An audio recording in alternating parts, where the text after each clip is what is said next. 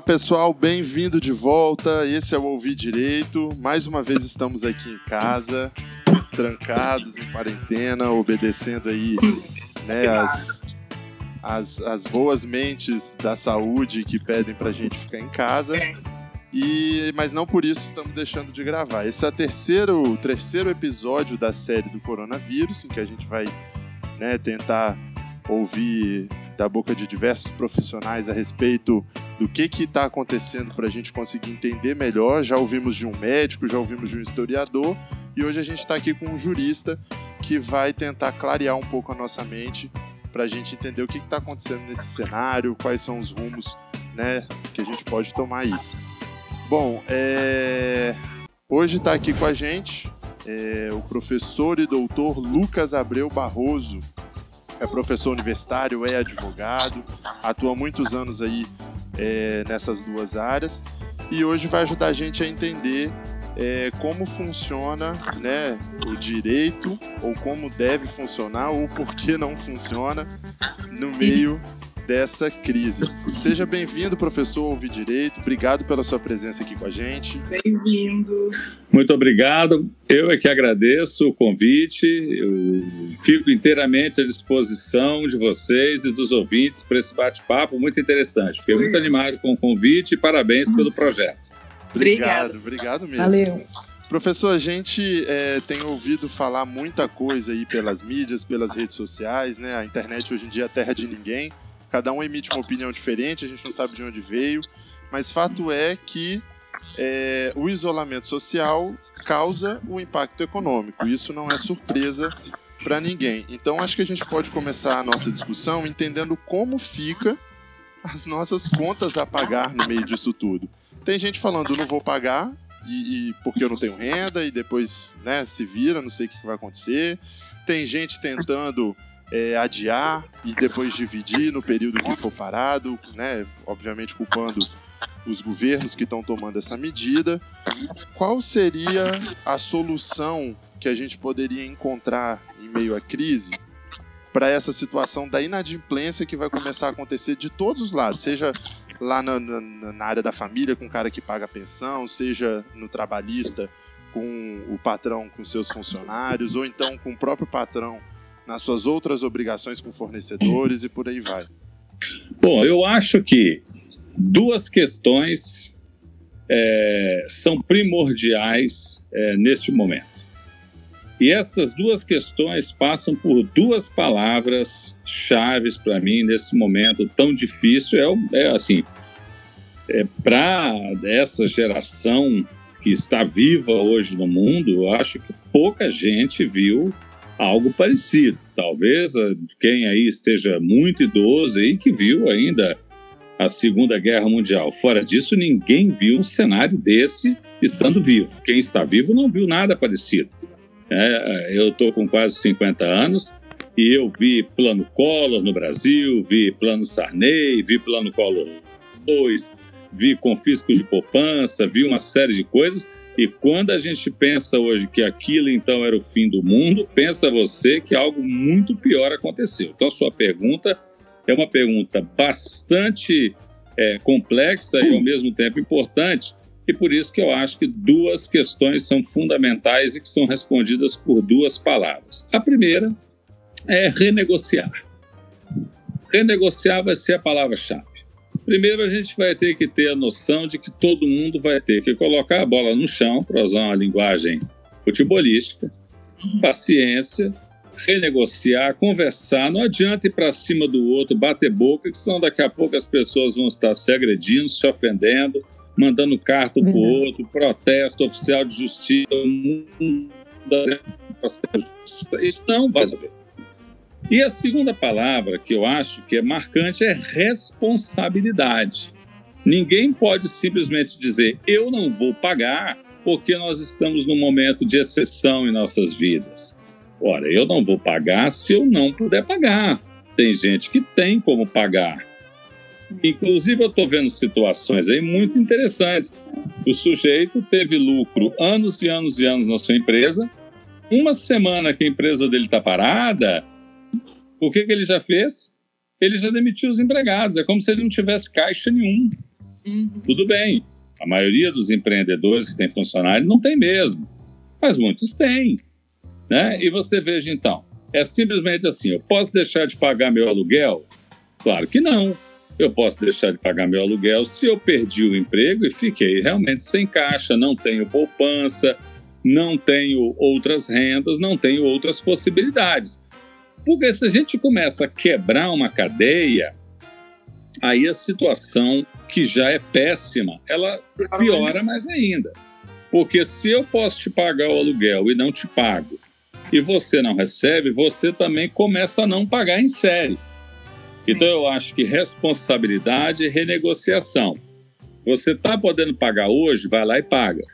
Não está podendo pagar, vamos conversar. Agora eu também já tenho ouvido na televisão, Claro, na rua não estamos tendo contato com as pessoas, mas já tenho lido na internet, já tenho visto por outros meios, até é, como rádio, etc., pessoas dizendo que ah, depois que passar tudo isso a gente vai ver como é que resolve. Não é bem assim. A conta de luz vai vencer dia 10, você tendo verba e estando empregado, seu patrão pagou seu salário, você tem que pagar a conta de luz. Não é? A coisa não funciona assim. Tirando que se todo mundo decide não pagar, quem realmente não tem condição vai acabar sendo prejudicado, né? Claro. Se todo mundo não pagar o credor, como que ele fica também? Exatamente. E você pensa, por exemplo, uma situação, porque uma coisa é você ter um grande prestador de serviço, inclusive uma empresa pública, suponhamos, uhum. que não esteja recebendo. Esta é uma situação.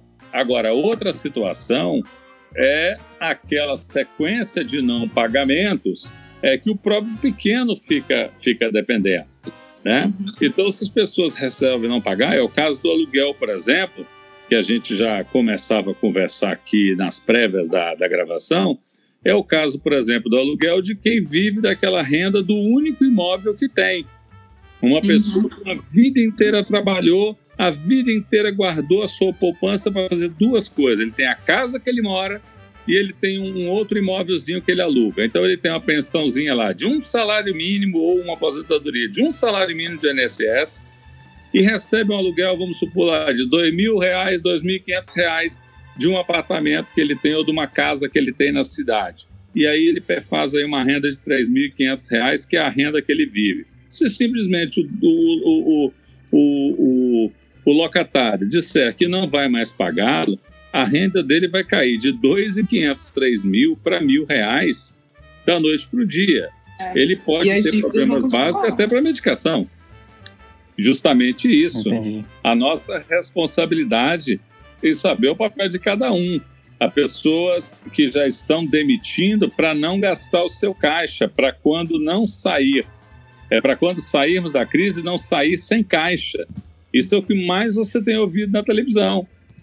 A, a, a ideia de que vou demitir para eu não ficar sem capital de giro quando sair da crise.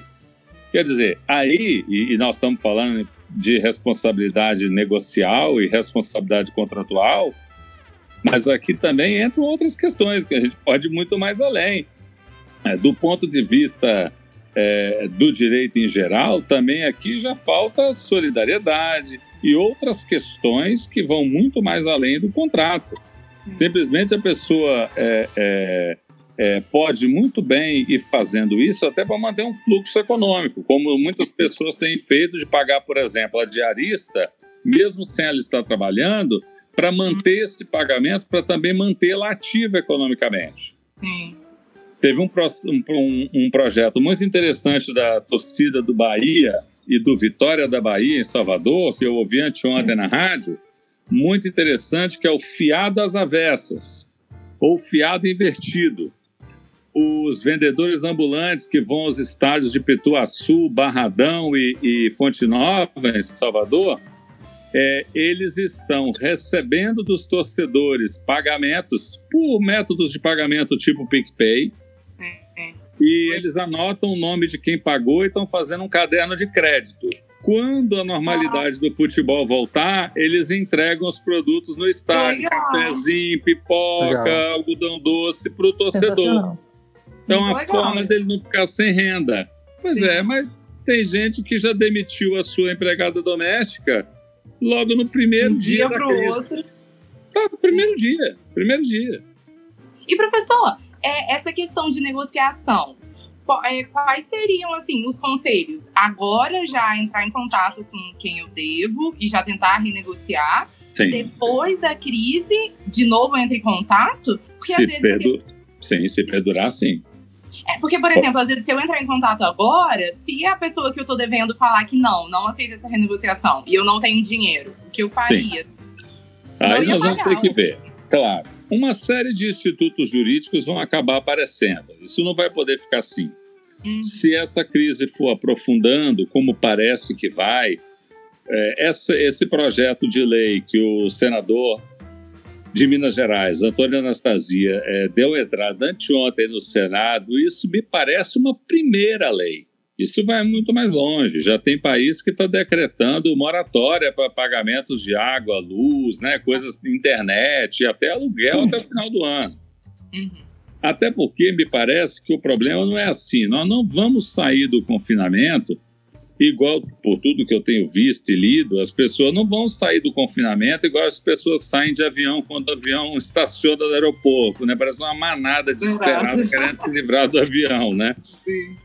Nós vamos sair aos poucos e para algumas atividades específicas, até que tudo volte à normalidade. E os primeiros países que saíram, é, é, porque foram os primeiros que se anteciparam e entraram, como foi o caso de China, Taiwan, Eslovênia e Singapura, já estão sentindo que os índices de, de, de adoecimento estão começando a voltar e já estão vendo o seguinte: abre, vai soltando aos poucos, aumenta, fecha, abre de novo, até, até que se crie a vacina ou até que se crie uma medicação, enfim, qualquer tipo de medicação que não seja vacina, uhum. ou até que haja o efeito de imunização geral do rebanho em nível global. Então, na sua, no seu questionamento é: começa a conversar agora. É sempre bom você já conversar com a pessoa numa negociação para você alertá-la, para você deixá-la preparada, para não dar aquele efeito surpresa, não é?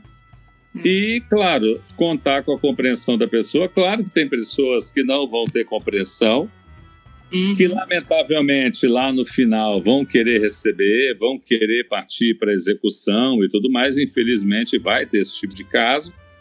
Porém, eu não estou querendo acreditar que os instrumentos jurídicos que já existem e os que ainda vão ser criados em virtude dessa crise, que ainda, na minha opinião, vai se aprofundar bastante, que eles não conseguirão conter o ímpeto dessas pessoas que não entenderam o tamanho do problema ainda.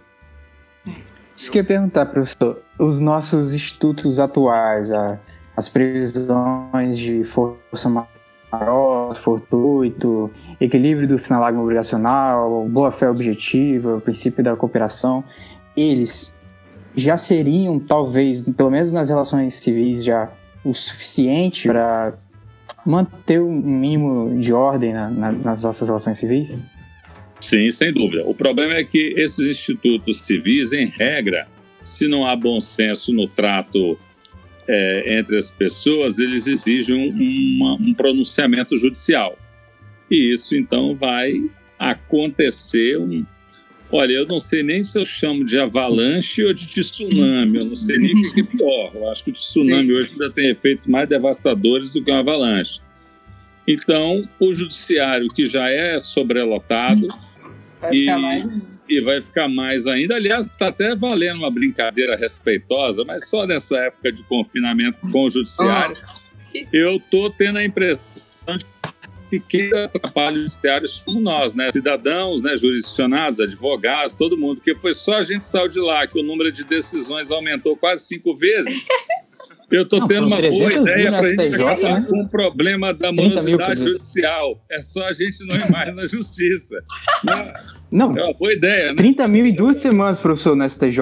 Acho que alguém está usando robozinho. Você não, isso, e você não viu o número do Rio Grande do Sul: 161 mil pronunciamentos judiciais. Meu é, Deus. Sim, em, desde o dia que foi decretado o, o, trabalho em home, home office, não é? Que fala. Nossa Senhora! Sim. 161 mil, eu sei porque eu tenho é, família e parentes lá e eu vejo os números, eles colocam na internet. Uhum. Só despachos né? de mero expediente foram acho que 90 ou 100 mil em 15 dias. Nossa, Sim, porque não tem audiência. Claro, a gente sabe que a audiência, atendimento, isso tudo toma muito tempo. Se você é fica sentado, de... olha, para vocês terem uma ideia, eu estava com um artigo aqui que eu tinha começado com um aluno no início do ano e que a gente estava sem tempo para mexer. Ele me escreveu: Ô Lucas, vamos terminar o artigo que nós começamos, até para tirar esse, esse tédio aí, esse, essa, essa coisa aí do confinamento, de ficar muito parado. Eu falei com ele: vamos. Ele mexeu oito dias no artigo durante o confinamento e me mandou. Eu mexi quatro dias e meio, tá pronto. Eu nunca, em tempos de normalidade, uma dupla consegue escrever um artigo com o um mínimo de dignidade acadêmica com menos de um, dois meses. Nós escrevemos. Claro que a gente, não, a gente já tinha feito uma parte em janeiro, nas férias, é verdade.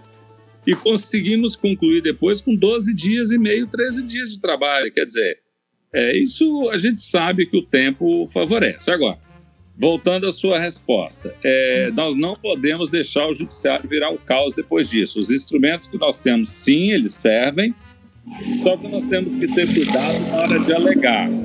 Eu acho que a gente vai ter muito processo mal esquadrinhado, mal estruturado, mal preparado na hora do peticionamento. Veja só, vou te dar um exemplo, já que ele mencionou. É, a, o, o, a força maior, principalmente a força maior. A alegação de força maior, ela não é automática. Você não vira para a pessoa e diz assim: ah, é, eu não vou te pagar porque chegou a pandemia. Então, se a pandemia chegou, eu não vou te pagar. Não é assim que funciona. O direito brasileiro, seguindo tendências é, de diversos direitos, ele não aceita uma alegação abstrata de, de, de força maior, nem mesmo de caso fortuito. Então, do tipo, ah, perdi o emprego, eu não vou te pagar. Ué, eu perdi o emprego, não vou te pagar, mas eu recebi uma rescisão de 40 mil, eu te devo 1.500, por que, que eu não vou te pagar? Compreende? Então, por uhum. exemplo, uma empresa, pensemos ali uma empresa ali, um mercadinho no bairro. Ele tem uma mercearia ali, um tem de tudo ali ele quebrou devido ao problema dele. Ora, ele vai demonstrar que a renda dele diminuiu, que etc, etc. Aí tudo bem, porque aí ele não fez uma alegação em abstrato, ele fez uma alegação concreta. Só para dar uma ideia para vocês, tem cartório no estado que o faturamento diminuiu 90%. Cartório, pessoal. Cartório, já foi noticiado que o faturamento diminuiu 90%. Porque o único é, não, dia 30 a princípio, não é? Dia 30 a princípio. Se vocês estão acreditando que a nossa vida volta ao normal dia, até dia 30, porque eu estou me seguindo, ou me guiando, perdão, ou seguindo o que está acontecendo nos Estados Unidos, que é o novo epicentro da coisa. E que foi que fechou antes. Porque não adianta seguir a Espanha e a Itália, que só foi cuidar depois que o problema aconteceu. Nós, já que nós optamos pela paralisação preventiva e que foi, do ponto de vista uh, do direito, a coisa mais acertada, porque atendeu 100% aos princípios de prevenção e precaução, né, inclusive do direito, né, é, que são tão decantados desde a Constituição de 88, é, eu não acredito que a vida volte ao normal, normal, antes do final do ano. Eu não acredito de forma alguma. Claro, a gente vai uhum. sair do confinamento, isso aí tudo bem. Mas uma vida ao normal, a ponto de você dizer, ah, você tem que me pagar de, do jeito que a gente contratou, eu duvido. Então, fique claro, não é simplesmente não vou pagar, eu não posso. Os instrumentos estão aí e nós temos que demonstrá-lo. Tudo no direito é fundamentado e tem que ser devidamente demonstrado. Não se admite alegações simplesmente abstratas. Eu não recebi, eu não te pago. Ora, eu não recebi, eu não te pago, mas eu tenho como te pagar, então eu tenho que te pagar. Ué. É, eu acho assim, professor, a gente consegue enxergar esse essa a primeira palavra que você usou, que foi renegociar as dívidas, com, com aqueles credores que são visíveis, né? Mas ao meu, ao meu ver, a gente não consegue fazer isso, por exemplo, com a conta de luz. Né? Se, se o, os governantes não tomarem alguma atitude, a conta de luz foi um Sim. exemplo. Porque lá no uhum. Rio é o que quer se fazer é adiar as contas de água, luz, telefone e gás. O que eu acho. O essencial. É, o que eu acho muito válido, né? Já que a pessoa tem que enfrentar aí o aluguel ainda. Pelo menos a água, a luz, o gás e o telefone. Né? Eu incluiria até a internet hoje. Eu acho é, a internet sim, mais essencial que o telefone. Sim, que está prestando, inclusive, um, um, Foi até um motivo que, da gente comentar em outro episódio. A tecnologia está mostrando um serviço absolutamente favorável no meio dessa crise. Porque é uma crise que a gente enfrenta que uma das coisas que tem de diferencial é a internet, é a tecnologia relacionada às outras. Mas enfim. Até para o atendimento, uma pessoa que está com Covid confinada, até para ela entrar em contato com o serviço de saúde para ser orientada sobre o tratamento, a internet é mais útil que o telefone. Sim, sim. Hoje em dia. É, Verdade. É um, uma, um instrumento a serviço de todos os ramos, da política à saúde, passando por tudo quanto é lugar. Claro. Mas eu acho o seguinte: é, essas contas, como existem projetos de dividir não sei quantas vezes depois que tudo acabar e tal, são válidos, mas é, já tem gente que está na, na, no epicentro do problema financeiro porque a pessoa é um autônomo, né? Se ela, ela, tem um carrinho de pipoca dela na porta de algum lugar, ou coisas parecidas, ou vende na praia e tal, e esses lugares estão vazios, ela não tem como trabalhar. Não tem uma renda fixa, não tem um seguro de nada, não tem o que fazer. E, e tá tudo chegando, e não, não me parece ter uma solução. O governo sancionou hoje a ajuda de custo que o Congresso aprovou, mas não é simples chegar na mão das pessoas. As exigências são enormes. Então, Sim. o que, que o senhor enxerga assim? Qual que seria uma. Eu acho que não tem uma resposta certa, mas qual que é o não, melhor não. caminho para essas pessoas? Bom, eu acho que, em primeiro lugar, em se tratando de serviço essencial essa hora, nós temos que usar a legislação que existe há muitos anos e impedir o corte. Mesmo que devidamente notificado, como é permitido no direito brasileiro. Eu acho que, neste momento, serviço considerado essencial não pode haver corte. Né? Imaginemos serviço essencial hoje no Brasil: água, luz, telefone, gás, internet, não podemos ter corte. Depois, vai ter que ser estudado uma saída, né? uma negociação, moratória, não sei. Aí é uma solução de longo prazo, até porque precisamos ver quanto tempo isso vai demorar. Nós precisamos ver quanto tempo isso vai demorar. Porque você realmente coloca uma coisa muito interessante.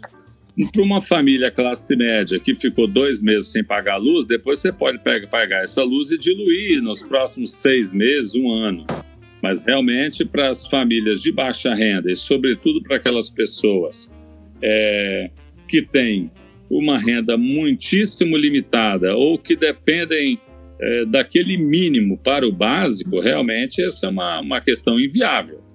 Mas elas também já têm umas certas proteções sociais. Por exemplo, é, alguns estados e algumas políticas que é, por exemplo, em caso de energia, até X quilowatts de consumo mês você não paga energia. Né? Então já há algumas políticas sociais nesse sentido.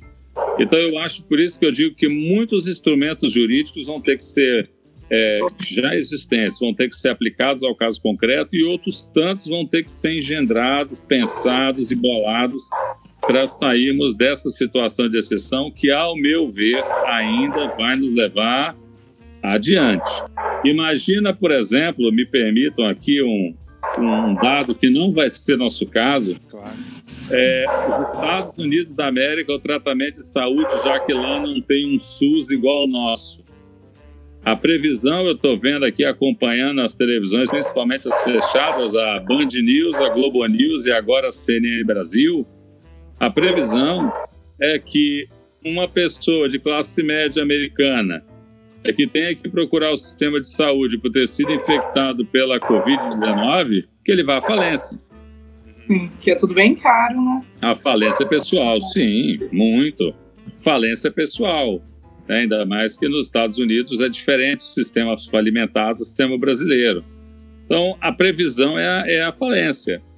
Né? Para você, você ter uma ideia quanto custa o sistema americano, é, um ex-aluno nosso que foi fazer intercâmbio de um ano nos Estados Unidos para aprimoramento é, do inglês e, ao mesmo tempo, intercâmbio jurídico, ele teve lá um problema de vesícula e foi operado lá da noite para o dia, dada a urgência da cirurgia, e ficou mais quatro ou cinco dias em tratamento. Logo depois que ele teve alta, a conta Uhum. foi quase 26 mil dólares. Dólares. Entendeu? Então, você vê é, como é que vai ser essa situação, por exemplo, para as famílias americanas que não estão acobertadas por aquele sistema de saúde lá do que eles chamam de Obamacare. Então, como é que vai ficar isso? Você não vai poder cobrar isso. Não, não vai, isso vai ter que ter uma grande moratória lá também. Pelo menos assim, o sujeito que foi procurar o sistema de saúde para tratar da Covid não paga a conta não paga a conta. Ele recebeu a conta, tá lá com a conta, mas de- seis meses depois sai uma lei anistiando ele. Vai ser o único jeito. Não, não vai ter saída. Você pode arruinar várias famílias. Né? Então, ah, porque além de tudo, imagina, o sujeito já está desempregado. Só na primeira semana aqui no Espírito Santo, lemos nos jornais, foram 13 mil demissões, 13 mil demissões só na primeira semana da Covid É, é, é um de empregos formais por uma primeira semana.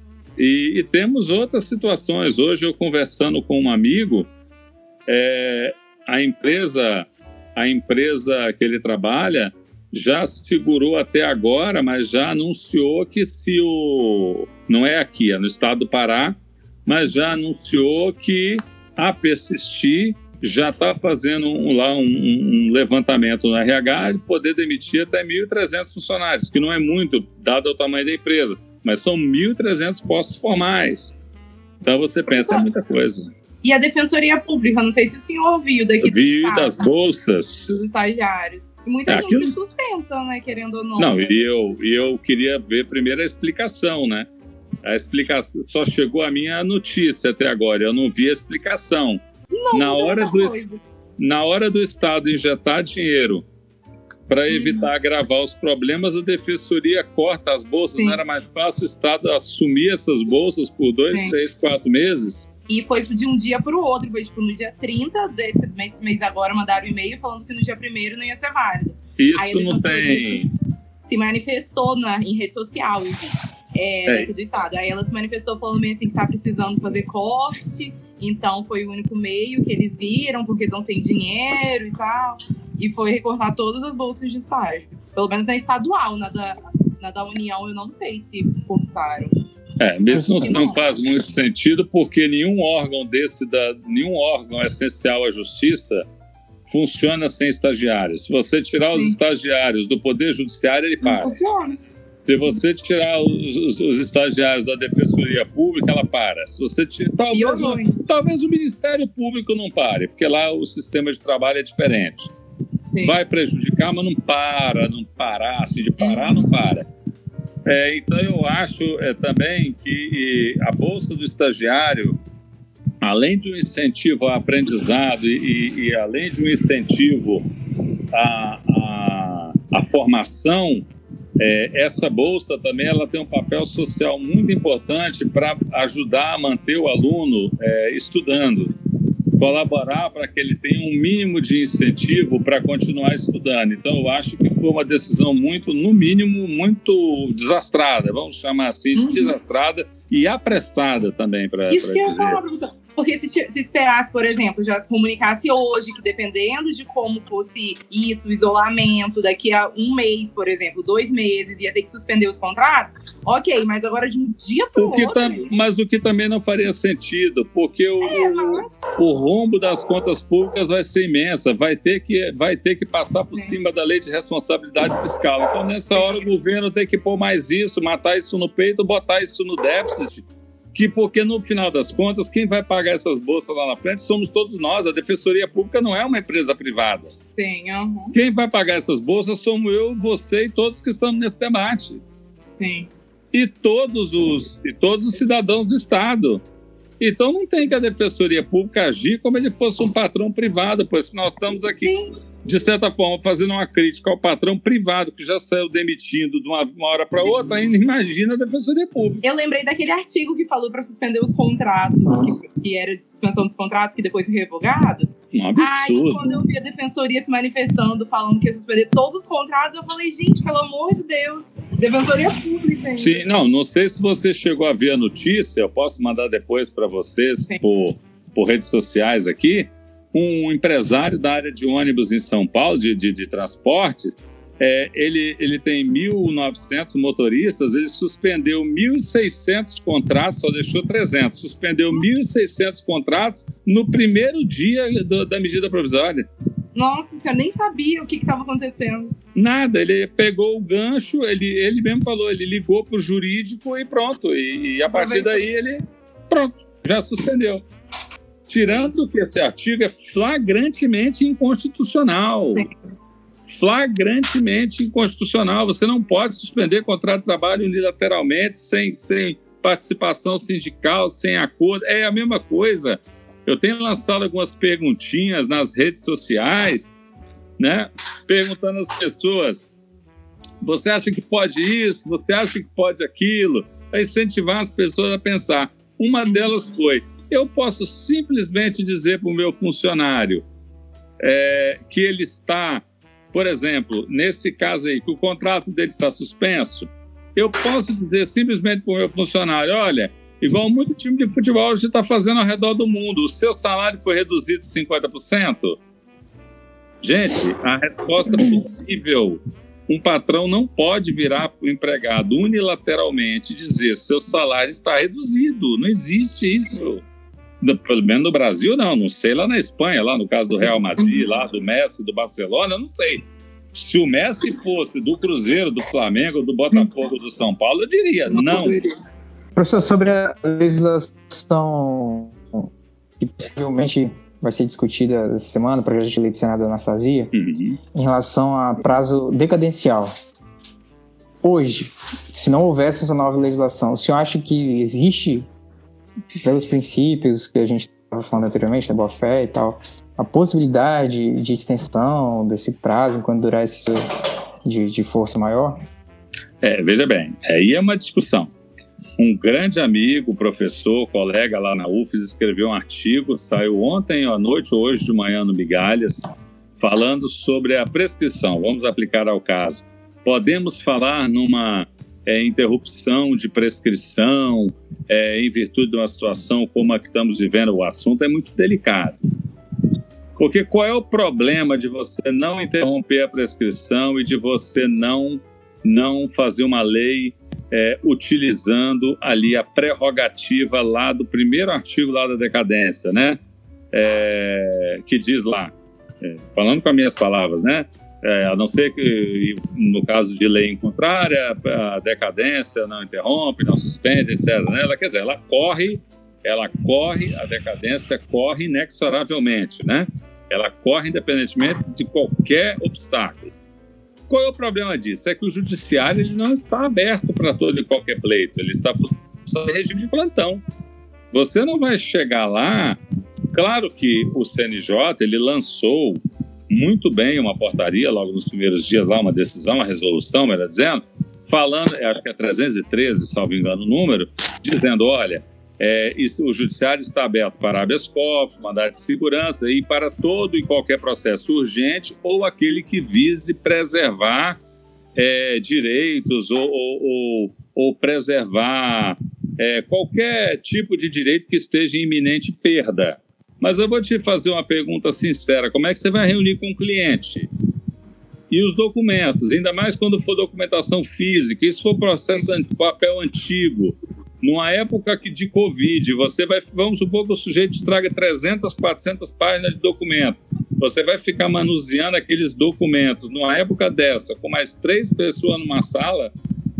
Arriscado é arriscado, não é, não é prudente, não é, não é factível isso. Não é o que a recomendação do, do, do, Ministério da Saúde, muito menos da Organização Mundial de Saúde. Então, me parece que essas prorrogações elas deixam as pessoas no estado de tranquilidade. Até porque também nós, advogados, todos nós, não podemos ficar nos, nos acotovelando ali na porta do plantão do fórum, que isso também gera aglomeração. Então, a gente a gente tem que deixar o fórum hoje para mandar de segurança, ações urgentes, uma cirurgia, um habeas corpus, uma violência doméstica, uma coisa grave. Nós não podemos ir lá por causa de um negócio aí que está correndo uma decadência aí, que pode muito bem ser resolvida depois, porque já estava pendente há 10 anos. Não faz sentido. É. Professor, só a nível de entendimento assim. O senhor pode conceituar o que seria decadência e prescrição? É porque acaba que tem pessoas aqui que não são claro, direito. Que claro, aí basicamente, sendo bem, bem didático, né? A decadência ela nos possibilita é um prazo que o direito nos dá para exercer o direito que nós temos. Para exercer o direito que nós temos. E a DECA e a prescrição para exigir um direito que nós temos. Então, a prescrição se aplica, por exemplo, se você vai cobrar uma dívida de aluguel, por exemplo, eu te devo mil reais e não te paguei.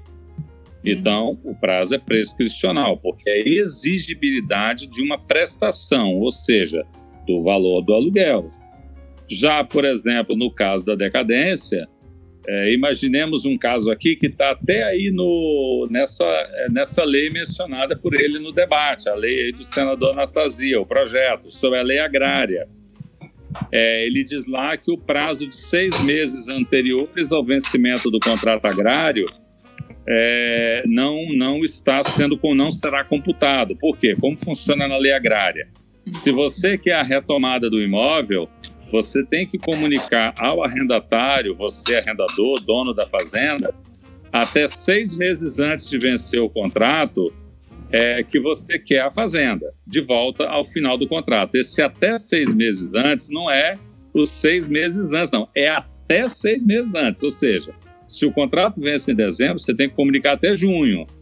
Não é comunicar até seis meses antes, não é de junho a dezembro, não, é até junho.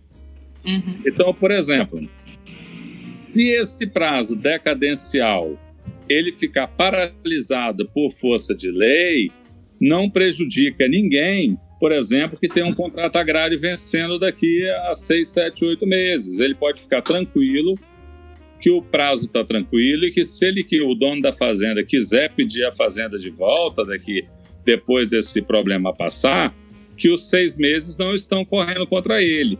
Uhum. Porque o que, que acontece? Se ele não pede até seis meses antes, depois, se ele pedir e for retomar o imóvel e a retomada tiver falso motivo, ele pode ter que pagar a indenização para o arrendatário. Então, tem toda essa problemática na lei agrária. Então, se você abrir o projeto do senador Anastasia, um dos pontos que ele coloca é justamente esse, inclusive, ele nem colocou genérico, ele colocou específico, é o prazo de seis meses anteriores a, ao término do contrato agrário.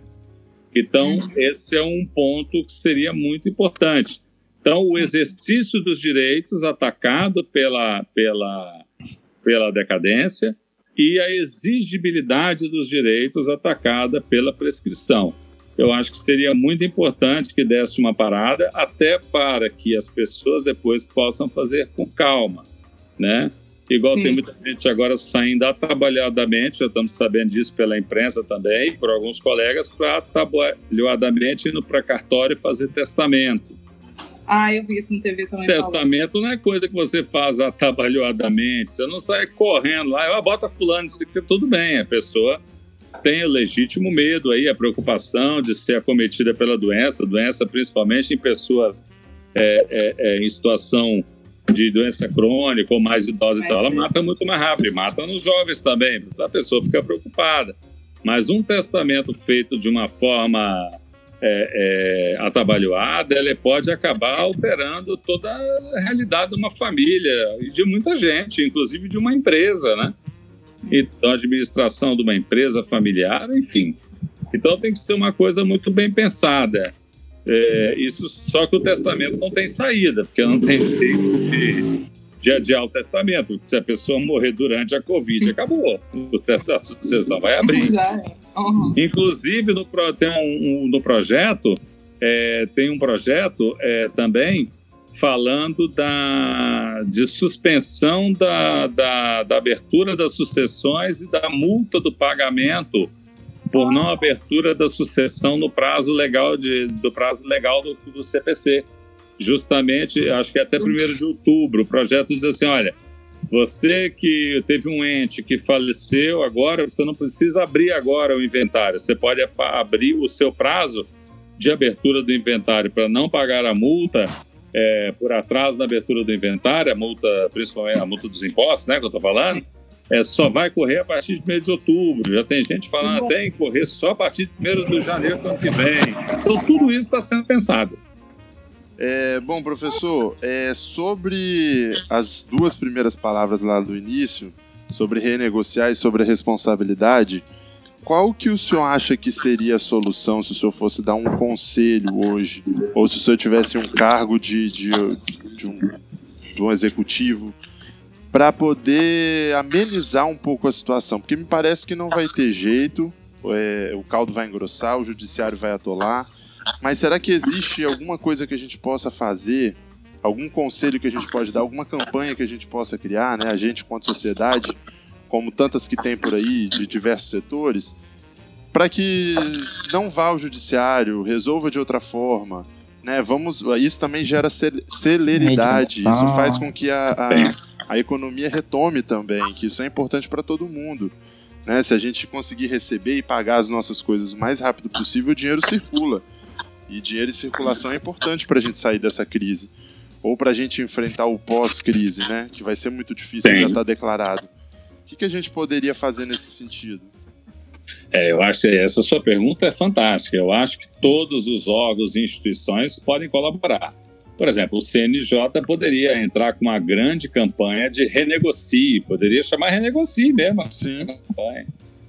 A OAB mesmo poderia criar uma grande campanha chamada Valorize o Acordo, algo nesse sentido. É assim mesmo do jeito que a gente está conversando aqui. As grandes instituições que têm esse papel é difundir pela sociedade a importância fundamental é, desse momento. É, porque os litígios vão acirrar. Por exemplo, o número de divórcios vai aumentar muito. E esse não tem jeito de renegociar. Uhum. Né? Mas eu tenho como renegociar um aluguel atrasado. Eu tenho como renegociar um, um, uma compra que eu fiz no meu cartão de crédito e não pude pagar é, o extrato. Porque nós vamos ver aí pelo menos dois efeitos diretos sobre o judiciário e o direito é, desse confinamento. O primeiro, eu vejo três efeitos, dois jurídicos e um não jurídico. Um dos primeiros efeitos é, é é, é, mesmo sobre a saúde mental, né? Nós vamos ver aí um grande problema de afetação sobre a saúde mental das pessoas. Depressão, é, o primeiro deles talvez ansiedade mesmo, né? Clássica, enfim. Isso fora da nossa área. Dentro do direito, eu vejo aí uma grande acentuação, já está acontecendo, da violência doméstica, já está acontecendo e nós vamos ter, depois disso, um grande aumento no número de divórcios. Né? Eu brinco que os companheiros e as companheiras vão se conhecer né? e, e, vão descobrir, então, que não era bem aquilo ali. Né? O marido vai conhecer a mulher e a mulher vai conhecer o marido e vai dizer: Deus me livre, vamos divorciar. né? o, que a gente, o que nos faz concluir é que eles só eram casados porque eles só se viam 11 horas da noite, porque passavam 12 horas trabalhando cada um. né? Só era um beijinho, boa noite. É, mas bem, bem por aí mesmo. A questão é bem por aí mesmo. Parece até que moravam juntos para dividir as contas domésticas, não, né? Mas, enfim.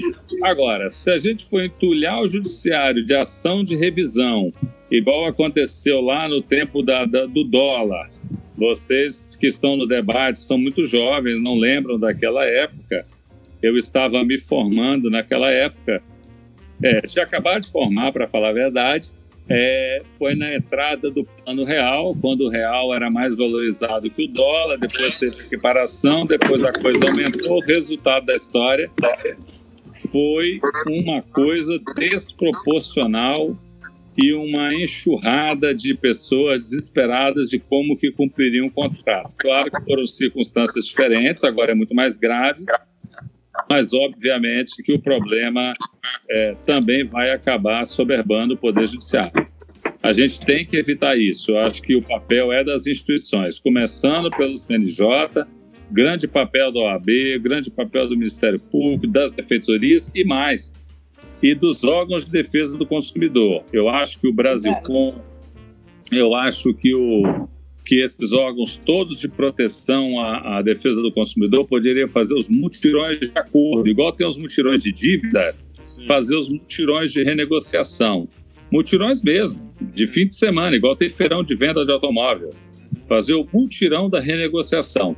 E o multirão da renegociação é mais fácil que o multirão do acordo de dívida. Por quê? Porque ali a pessoa, quando está devendo, a outra sempre está ali naquela situação de que ah, ela não me pagou, mas agora ela também não te pagou, mas ela não te pagou porque ela tinha um forte motivo. Então agora as partes elas podem chegar com um ânimo mais negocial, um ânimo mais de acordo, um ânimo mais, digamos assim, mais conciliador, em virtude de que ela sabe também que o devedor ele não pagou por uma má administração, ou porque não quis, ou porque foi responsável com, com os seus com, o seu, com as suas finanças. Ele não pagou porque realmente ele uma, uma, um tsunami passou em cima da vida dele. Professor, então você acha que andou bem aquele artigo do, do projeto de lei do senador Anastasia, que fala que não é fato imprevisível para no cumprimento dos contratos ou a desvalorização cambial, a inflação e essas, é, a, as, as consequências econômicas é, a princípio, com certeza virão, né? Isso. A princípio, quando eu li, eu fiquei chocado, mas aí você tem que parar para pensar, né? E eu pensei, realmente, essa situação que vai ter agora vai ter algum aumento da inflação, vai ter mudança de câmbio, vai ter efeitos diretos, obviamente. Né? Me parece que o artigo andou bem. Me parece que o artigo andou bem, mas veja bem, isso até para evitar aquela enxurrada de, de ações. Agora, é, o caso a caso tem que ver, porque também é, não são só esses motivos, e principalmente eles, que levam à revisão do contrato. Quem mais leva à revisão do contrato é a desproporcionalidade da prestação. É quando você contrata uma coisa e de repente você vê diante de você um outro compromisso que não era o que você assumiu. É aí que está o seu problema. Você contratou ali de pagar 10 prestações de 300 reais e 300 reais tinha um peso X na sua vida. 300 reais agora tem um peso Z. Esse é o problema.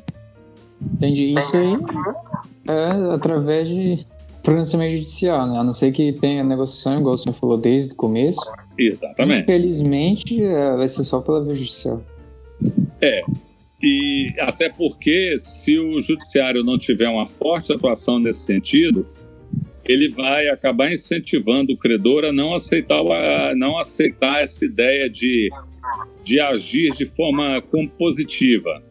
Por quê? Porque a gente sabe que no Brasil é, não há uma boa vontade do Poder Judiciário com a revisão da revisão contratual. Então, é, o credor ele sabe historicamente disso. Então, se o Poder Judiciário não se posicionar firmemente no sentido da conciliação e de demonstrar desde logo que ele está disposto a, a, a socorrer o devedor devido a esse tsunami é, que passou em cima da vida da coletividade como um todo, isso pode realmente dificultar a, a, a negociação. Agora, e as conciliações? Agora, temos que lembrar e a todos que vão ouvir esse debate é que é, a defesa última do direito é sempre da parte mais fraca. E no direito dos contratos das obrigações também. Né? É em favor né, do devedor. Em última análise, claro que o credor tem todos os seus direitos, o devedor também, mas em última análise, assim como no direito do trabalho, no direito penal, no direito do consumidor, é, o direito contratual ele atua em favor do devedor, não é em favor do credor.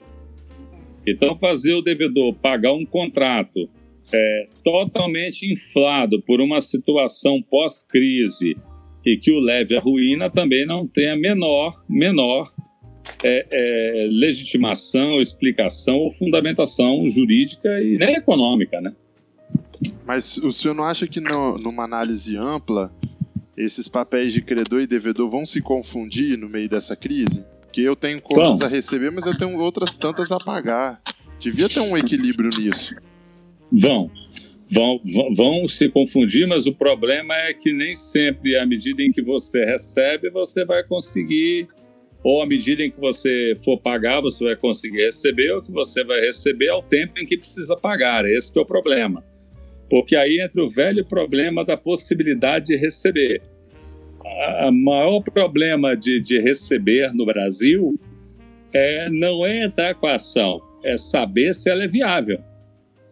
Quer dizer, porque nós temos aí uma, uma série de questões que impedem esse recebimento. A principal delas, e eu não estou falando aqui das proteções ao devedor, não é disso não. Eu estou falando a principal delas é que nós não temos lastro para contratar. O brasileiro não tem lastro para contratar. Em regra, ele contrata sem garantia. Em regra, ele contrata sem fiador, ele contrata sem garantia real, ele contrata sem renda adequada para aquela contratação. Basta você ver, a pessoa ganha dois mil reais por mês e tem dois cartões de crédito. Basta você ver que a pessoa ganha dois, três mil reais por mês e tem lá, ela abre o aplicativo da conta corrente dela no celular e ela tem lá uma oferta de crédito liberada para ela. Mas ao mesmo tempo que ela tem essa oferta, ela chega numa loja, tem lá um crediário disponível para ela se ela quiser fazer compra. Quer dizer, o número de crédito disponível para ela é muito maior que a capacidade de renda dela.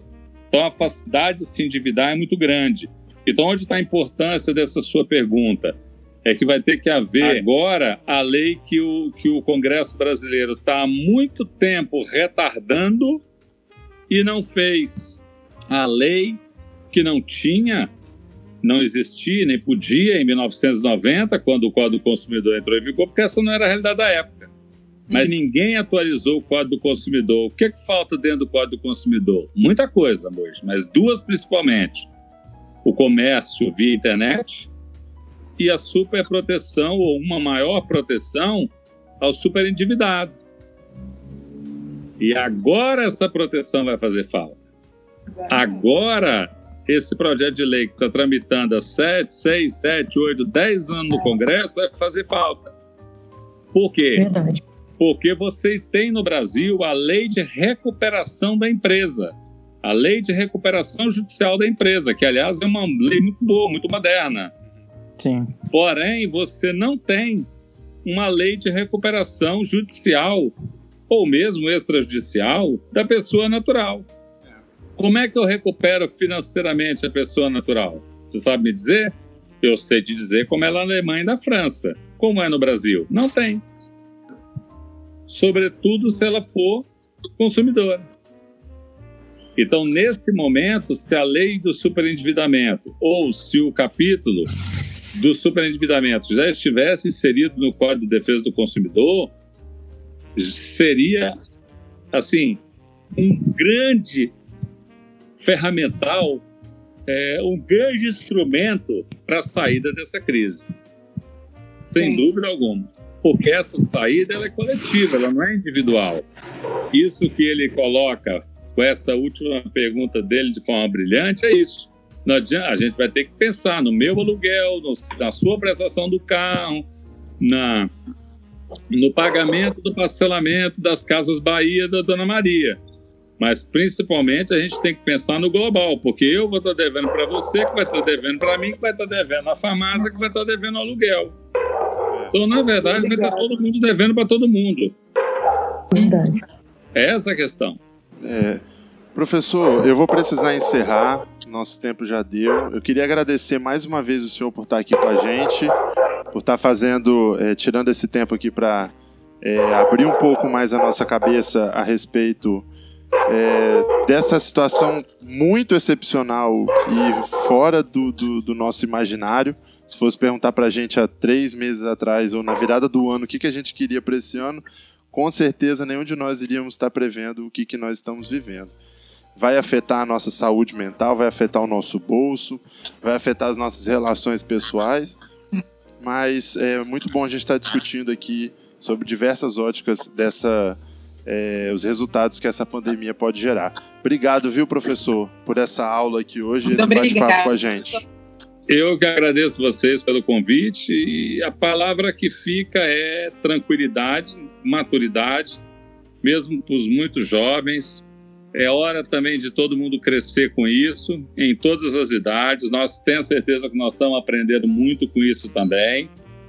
Os mais velhos que a gente também. É, todos estamos aprendendo. Ficar confinado não é fácil em nenhuma idade. Passar o que nós estamos passando não é fácil em nenhuma idade. Todos estamos ansiosos, todos nós estamos querendo saber como é que vai ser o mundo amanhã. Mas a lição que fica é que todos nós temos que tirar proveito disso para sairmos maior do que entramos. Sairmos maiores no sentido de, de seres humanos do que entramos, né? Se a gente sair mais humano é, e mais preparados para a vida né, e para os problemas da vida, eu acho que a gente até pode dizer no futuro que ela, essa pandemia veio para nos ensinar coisas que a gente precisava aprender. Verdade. É isso então, pessoal. Obrigado, Posso encerrar? professor. Mais alguma pergunta, alguma consideração? Não. É isso. Professor, obrigado. Lembrar, né, de Obrigado a vocês, gente, pelo convite. Parabéns mais uma vez pelo projeto. Até mais, pessoal. Até o próximo Obrigadão. episódio. Tchau, tchau. Beijo. valeu. Até mais, um abraço. Tchau, tchau.